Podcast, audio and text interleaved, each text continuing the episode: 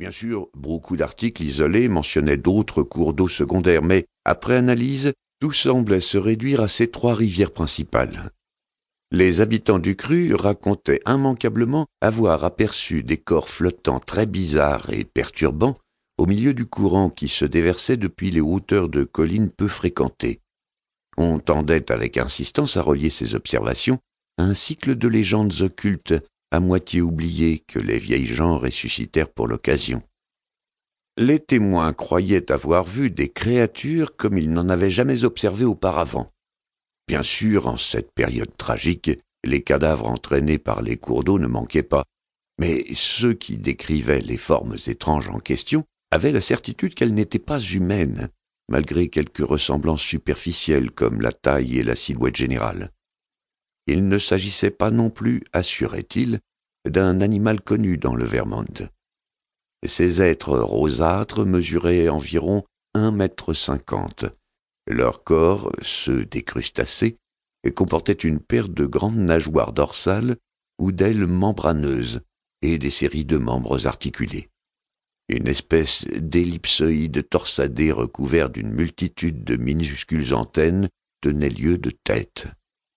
Il était remarquable de voir à quel point ces témoignages, pourtant issus de sources différentes, concordaient. Toutefois, on s'en étonnait moins en se rappelant les images frappantes engendrées par les vieux contes qui, fut un temps, circulaient par toute cette région montagneuse.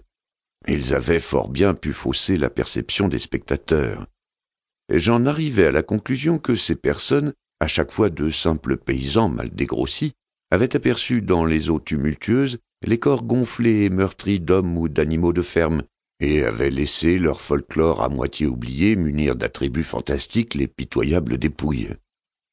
Ces vagues et brumeuses légendes des plus insolites, largement inconnues de la génération actuelle, reflétaient de toute évidence l'influence de contes indiens encore plus anciens.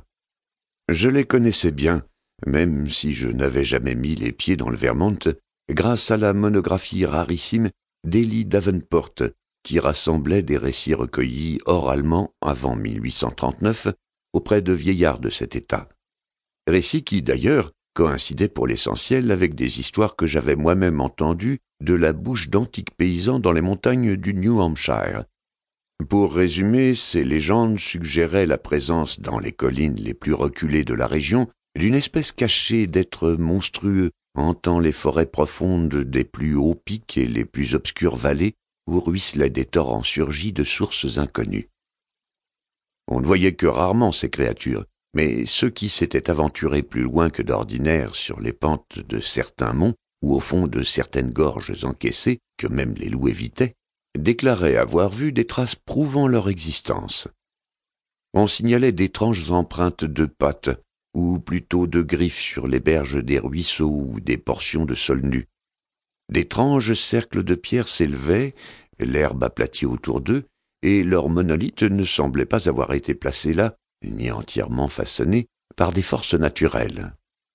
On trouvait aussi à flanc de montagne certaines cavernes insondables, dont des rochers bloquaient l'accès d'une manière qu'on ne pouvait qualifier d'accidentelle. On observait une concentration d'empreintes bizarres menant vers ces ouvertures ou s'en écartant, si toutefois on pouvait estimer à coup sûr la direction de leur trajet. Pique tout.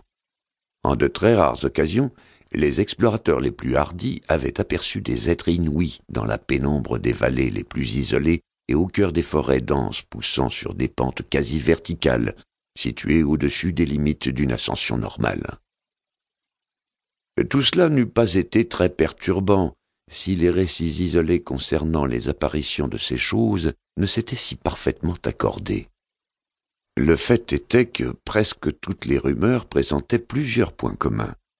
Ces créatures avaient l'apparence de crabes énormes, d'un rouge clair, avec plusieurs paires de pattes et deux grandes ailes de chauve-souris au milieu du dos. Parfois elles marchaient sur l'ensemble de leurs membres, parfois sur la seule paire arrière, utilisant le reste pour transporter de gros fardeaux de nature indéterminée.